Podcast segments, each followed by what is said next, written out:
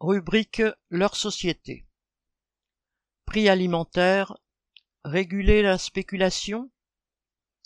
Deux ONG, la néerlandaise Foodwatch et la française CCFD Terre Solidaire, Comité catholique contre la faim et pour le développement, alertent sur les menaces de famine et appellent les dirigeants du G7 qui vont se réunir fin juin à mettre en place une régulation contre la spéculation sur les produits agricoles.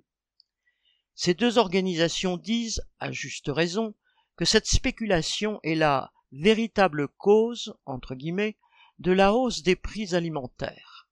Elles donnent de nombreux chiffres pour le prouver. Par exemple, elles montrent que deux grands fonds d'investissement spécialisés dans les placements financiers sur les denrées alimentaires ont déjà investi, entre guillemets, il faudrait dire misé comme au casino, six fois plus sur le seul premier semestre de l'année 2022 que sur l'ensemble de l'année 2021. Ces associations demandent donc aux chefs d'État des sept plus grandes puissances de la planète de mettre en place des règles communes plus strictes pour mettre un terme à la spéculation sur les bourses de matières premières. Mais c'est là demander du lait à un bouc. Les bourgeoisies des pays impérialistes sont les premières bénéficiaires de la spéculation.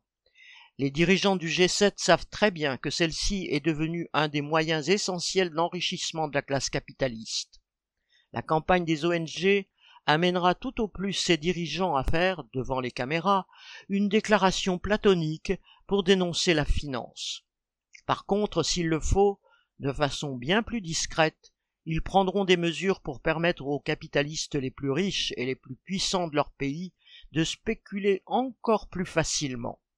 Et tant pis si cela engendre des famines et des difficultés à s'alimenter pour des milliards d'êtres humains.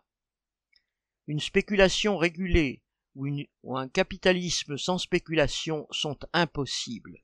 C'est tout l'ordre social qui doit être remis en cause, à commencer par la sacro-sainte propriété privée du capital, au nom de laquelle, en investissement où bon lui semble, une infime minorité décide pour l'ensemble de l'humanité. Pierre Royan